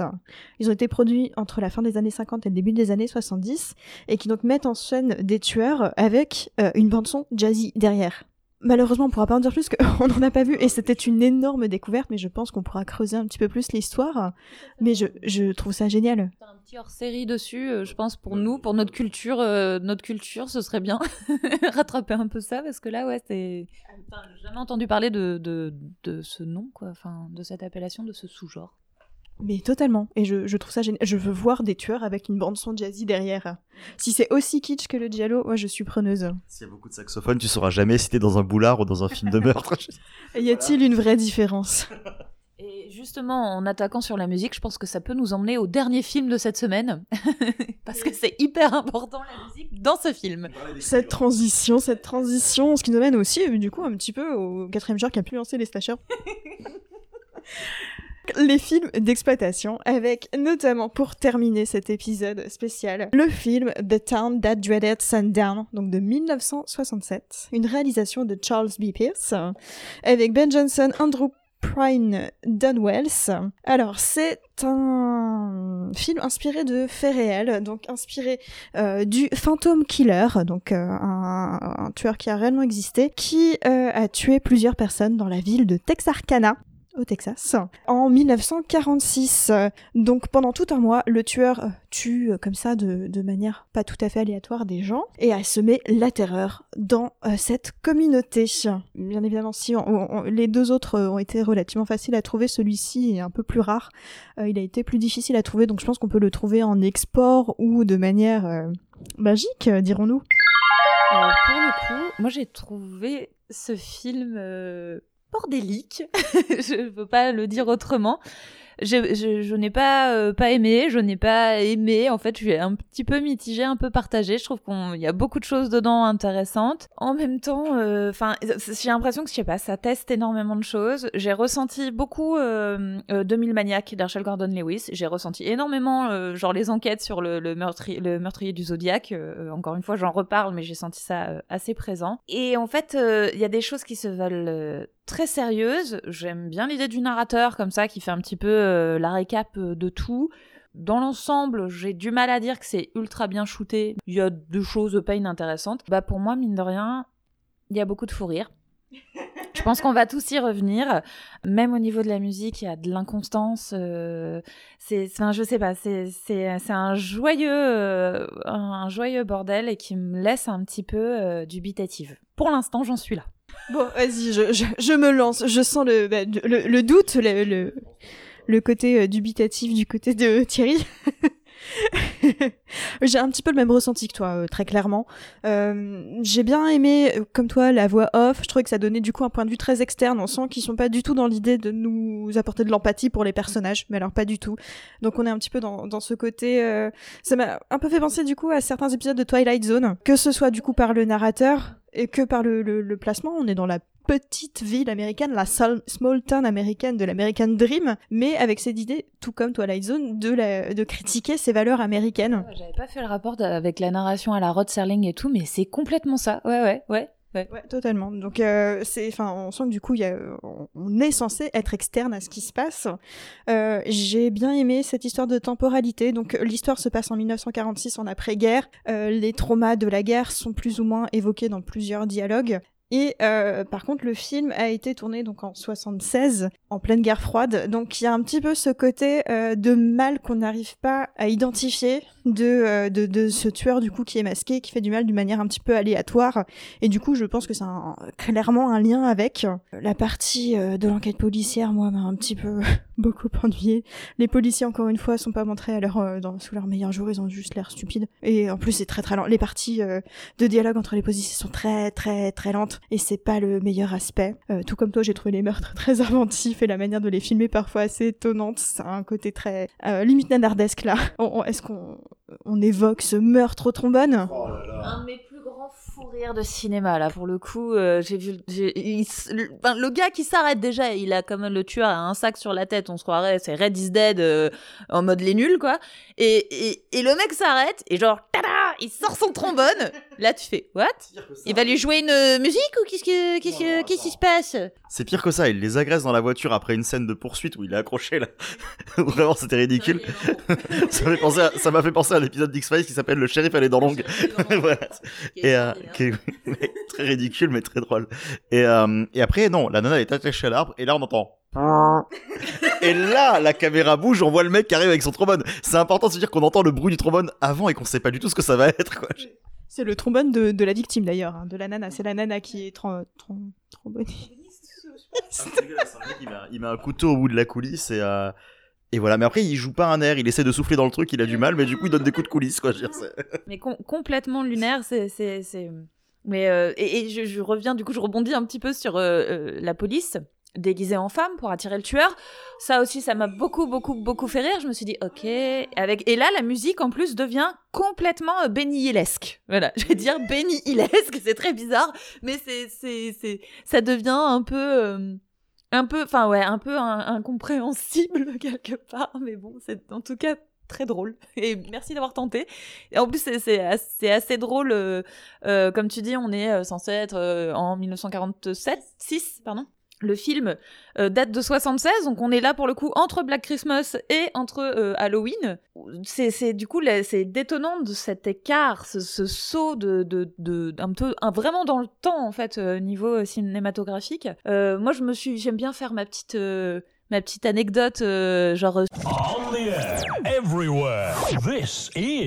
supposition donc j'avais fait euh, à l'épisode précédent une supposition de Richard, pas Robert Matheson, hein. Richard Matheson. Robert c'est son cousin mais il a écrit que des lettres à sa grand-mère. J'avais fait donc Richard Matheson qui aurait bossé et effectivement je me dis que encore une fois comme ils ont fait plusieurs scénars ensemble pourquoi pas. Là j'ai fait un 1 1 1 supposition parce que le tueur tue ce qu'on appelait à l'époque des Loomis Girls. Ça vient de, de, ce dessinateur et peintre Andrew Loomis en fait qui euh, du coup peignait des femmes d'un type bien précis. Et puis, bah, comment c'est-il bizarre que euh, John Carpenter nous a sorti le docteur Loomis Bref, supposition number two. Allez, je m'arrête là. je vais laisser Thierry continuer à rebondir un petit peu parce que j'ai trop monopolisé le truc. Mais voilà, donc euh, on verra si, j'ai encore un erratum à faire dans l'épisode d'après à cause des Loomis Girls. Mais c'est pas grave, on tente le coup, le tout pour le tout. Mais c'était très drôle. Supposition mais juste du coup, les, euh, types Loomis, c'est quoi grosso modo le, type euh c'est un peu l'archétype euh, coupe de cheveux à l'ancienne. Enfin voilà, on, est entre le, rockabilly et, la, la, classique girl des années 40, 30, 40 quoi. C'est un film qui, euh, qui est un petit peu qui a, qui a le cul coincé entre deux chaises, qui sait pas très bien où il va, mais qui euh, rétrospectivement a quand même des tas d'aspects intéressants. Quoi. Je vous avoue que les aspects intéressants, j'ai du mal quand même à les voir parce qu'il y a un souci, c'est dans le ton. De toute façon, c'est ce que vous disiez et c'est moi c'est là-dessus que j'avais envie de développer un petit peu. J'ai jamais vraiment compris ce que le, le ton prenait le film en fait. Alors moi la voix off, vous, avez apprécié la narration, j'ai trouvé ça détestable. Moi j'en avais marre d'avoir quelqu'un qui venait m'expliquer ce que je venais de voir au point où des fois ça rajoutait des compléments d'enquête qui sont pas inintéressants, genre c'est du off quoi. On, on voit un personnage qui allait d'un point A à un point B et la voix off nous raconte un petit peu ce qui s'est passé entre. Pourquoi pas? Par contre, vraiment, quand c'est. Alors là, il est, allé, il est allé dans le tiroir et il a fouillé les dossiers, alors que t'es en train de le voir littéralement faire ça. Ça, j'ai vraiment, vraiment, vraiment du mal. C'est un procédé narratif qui m'exaspère. Et je me pose toujours cette question c'est est-ce que c'est un choix de réalisation ou est-ce que c'est des gens qui ont vu le film en projection presse et qu'on fait c'est incompréhensible, tu rajoutes une voix? Je me pose toujours la question de prise de son, on sait pas, et du coup on s'est dit bon, bah, on fera une voix off euh, en post-prod. Enfin, tu sais jamais en fait. Euh, là pour le coup, je pense que c'est quand même un choix délibéré dans le sens où euh, il y a beaucoup de, de, déjà de points de vue qui sont en énorme plongée sur la ville, notamment, ou sur le bois ou sur autre. Donc tu as clairement ce point de vue externe qui. J'ai un, peu l'impression qu'on essaye de nous enfermer dans cette ville parce que tout est censé se passer là pendant un temps, genre terreur sur la ville pendant un moment. D'ailleurs, la ville, j'aime beaucoup hein, ce côté studio, tout ça et tout, ça se voit complètement, mais c'est assez génial. Euh, moi, je me suis posé la question du narrateur. Est-ce que j'aimais, est-ce que j'aimais pas? Parce que effectivement, sur le coup, j'étais un peu en train de souffler, en train de me dire bon, à un moment donné, ça va. Mais c'est quand même quelque chose qui m'a plu. Enfin, sincèrement, ça m'a plu. Euh, euh, j'ai trouvé que ça servait plutôt bien en fait le non-équilibre du film. Bah oui, oui. Après voilà, moi le fait que je me sois posé la question déjà, c'était synonyme du fait que j'appréciais pas. Hein, tu vois. je veux dire quand je me dis attends, mais c'est quoi l'utilité de ton truc? Et après oui, non, je pense oui, en effet que c'est un choix puisque j'ai même l'impression que c'est le choix de bien nous rappeler que ça a existé, que ça s'est passé, que c'est que c'est bien adapté d'un fait divers qui est réel, qui est daté. On passe notre temps à bien nous rappeler quand ça s'est passé. Donc en effet, oui, c'est pour ça que ça me semble être un choix, c'est réel.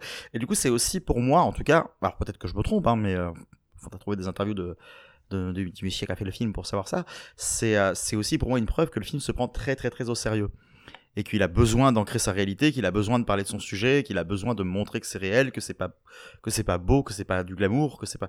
Mais alors du coup, je m'interroge sur les choix après qui sont faits voilà dans la musique qui est totalement hasardeuse dans euh, la manière de dépeindre les meurtres. Alors oui en effet bon bah, si, si la fille s'est fait trombonner hein, comme on a dit avant si ça s'est passé ça s'est passé. Tu dois bien le montrer de toute façon tu pourras pas montrer ça de manière noble hein. mais c'est vrai qu'il y avait des moments où je me disais attends si on n'était pas dans un truc qui te rappelait constamment que c'était réel tu pourrais penser qu'on est dans un film totalement absurde en fait. Et il y a des moments où je me suis vraiment posé des questions sur comment montrer ça de manière à ce que ça semble pas aussi ridicule et euh, tant dans les portraits d'épingle, dans la manière dont c'est fait. Et moi, j'ai beaucoup pensé pendant tout le film. Alors, je sais pas si vous l'avez vu, j'ai pensé à The Long Goodbye de Robert Altman, qui est euh, le privé, du coup, où, euh, où justement on a cette espèce d'enquête qui est très sérieuse, et plus ça avance, plus on dit attends. C'est un peu con quand même, hein Et plus le personnage semble ridicule, semble à côté de ses pompes, et on se rend compte qu'en réalité, depuis le début, on est dans une comédie qui sous bien de notre gueule, en fait, qui joue avec les codes du néo-noir. Et donc, du coup, pendant tout le truc, je me suis dit, attends, est-ce qu'on va avoir le panneau des frères Cohen qui nous rappelle que mais non, je me fous de votre gueule, c'est pas un fait réel depuis le début? Parce que c'est absurde quand même tout ce qui se passe. Alors ça nous montre aussi euh, le fait que la, police n'était pas du tout habituée à ce genre de profil et que ça les a surpris, qu'ils étaient totalement dépassés, chose qui peut sembler assez réaliste hein, quand ce genre de truc arrive. Mais voilà, avec ces choix de musique là, avec la manière de le faire, je me demandais tout le temps si j'étais dans un film réel ou dans une parodie, quoi. Et ça a énormément biaisé mon visionnage et l'appréciation que j'ai pu en avoir. Pourtant, enfin, par exemple, c'est vrai ce que tu dis. À l'époque, on savait pas forcément comment réagir face à ça, d'autant plus dans des petites villes, et on, réfléchissait à tous les moyens. Et c'est, ce sont des faits avérés et remontés que oui, on a déjà déguisé des policiers en femmes pour, euh, enfin voilà, pour essayer d'attirer le tueur. Tout était bon pour essayer de, de prendre, de prendre le, tueur sur le fait. Euh. Parce que prendre des policiers femmes, des policières, c'est trop compliqué. Dans les années 40, c'est un peu compliqué, malheureusement. malheureusement, c'est un petit peu compliqué. Mais ouais, ouais, enfin, il y a, plein, de, plein de petites choses euh, comme ça. on pouvait passer euh, à tabac euh, la moindre personne un peu louche, un peu suspecte euh, d'une ville. D'ailleurs, dans le cinéma, c'est un code qu'on a vu un peu, un peu souvent, où le un peu fou, un peu SDF, ou qui parle pas beaucoup, machin et tout, qui se fait, voilà, qui se fait diaboliser systématiquement. Ben, c'est facile, quoi. Et en fait, ben, ce sont des choses qui ont été faites, mais c'est vrai que là, tout mis ensemble, ça, ça donne quelque chose. On a presque l'impression que ce film a été fait avec bah, 30 ans de retard, quoi.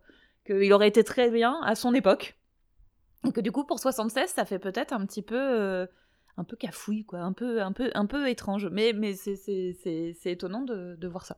Euh, on peut peut-être se, pas, se, se, dire que du coup, euh, le slasher et donc le proto-slasher a vraiment fait avancer le cinéma avec son temps et avec aussi l'avènement de la psychanalyse, l'avènement de, bah, de, de malheureusement des grands meurtriers aussi euh, bien réels euh, et que ça s'est énormément transposé, mais les choses suivent un, cours et euh, une, un parallèle de la réalité assez, assez comment dire, pertinent ou parlant. Ouais.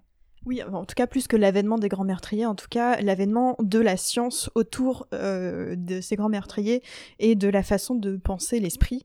Et je pense aussi beaucoup euh, de, de, de- de questions d'idéologie, tout simplement. euh, Qu'est-ce que, enfin, le fait qu'on comprenne que le, le cinéma a un impact sur la manière de penser et euh, qu'est-ce qu'on en fait euh, pour, euh, pour comment dire, manipuler les masses. Je connais, je- ça m'a enfin permis de comprendre cette appellation proto. Oui, parce que du coup, quand j'ai proposé euh, le, le- le terme proto-slasher, j'ai eu une fin de non-recevoir euh, de la part de Thierry. Ah non mais moi pro- proto slasher non mais c'est enfin, enfin proto quelque chose c'est que je ne comprenais tellement pas ce terme que je l'utilisais à toutes les sauces. Moi, par exemple quand je disais un sous-genre, genre je sais pas si je voyais un sous-slasher, je disais ah c'est un proto slasher parce que je comprenais pas le terme. tu vois. Donc c'est cool d'avoir réussi à, à mettre ça et c'est super intéressant je trouve de s'intéresser aux prémices d'un genre en analysant par le biais par le par le biais du genre en fait. Tu regardes pas le, le film là je pense je, je, je repense à, à Six femmes pour l'assassin qui a été ma ma magnifique découverte de l'année. hein. et euh, j'aurais pu me regarder comme un simple giallo et justement je l'ai analysé par le biais du slasher en essayant de comprendre les similitudes et je trouve ça très intéressant de faire ça sur un corpus de films autant sur les trois que sur tous ceux qu'on a regardés à côté euh, d'essayer justement de s'intéresser à quand est-ce qu'on va voir les petits prémices qui vont se créer euh, qu'est-ce que ça a apporté comment est-ce que ça a été réutilisé enfin j'ai trouvé ça intéressant donc faites l'exercice quand un genre vous intéresse euh, bah, toujours chercher les influences et ça permet de découvrir plein de choses Petite question sympa pour terminer l'épisode. Euh, parmi tous les films que vous avez pu regarder pour préparer l'épisode, quel a été votre préféré? Pour moi, l'homme léopard. D'ailleurs, pas forcément du corpus, hein, même s'il y en a d'autres. Mm, J'ai vraiment, vraiment, vraiment adhéré. Donc, euh, ouais. Et adoré, du coup. Donc, euh, non, l'homme léopard, pour, euh, par rapport à là, en tout cas, ceux que j'ai vus pour préparer cet épisode-là. C'est parce que de cire, évidemment. Enfin, avec avec Zeko, peut-être avec le Baba que j'ai quand même bien aimé, ça m'a fait penser à 8 femmes version, euh, version Jalo, j'ai kiffé. Mais non, non, ouais, masque de cire, quoi. C'était tellement plaisant à voir. Enfin, c'est surtout cette écriture de fou. J'ai envie de le revoir. Voilà, je rejoins totalement Thierry. Mon préféré de la sélection, très clairement, c'est Masque de Cire. Mais c'est c'est une folie. Et en plus, ce personnage féminin. Mais je, je vais le regarder en boucle. Enfin, ça va être mon, mon film. euh, je vais regarder tous les ans à partir de maintenant. C'est une, c'est une folie. Mais moi, je l'ai pas revu, là, pour l'épisode, lui. Et bah, t'es puni.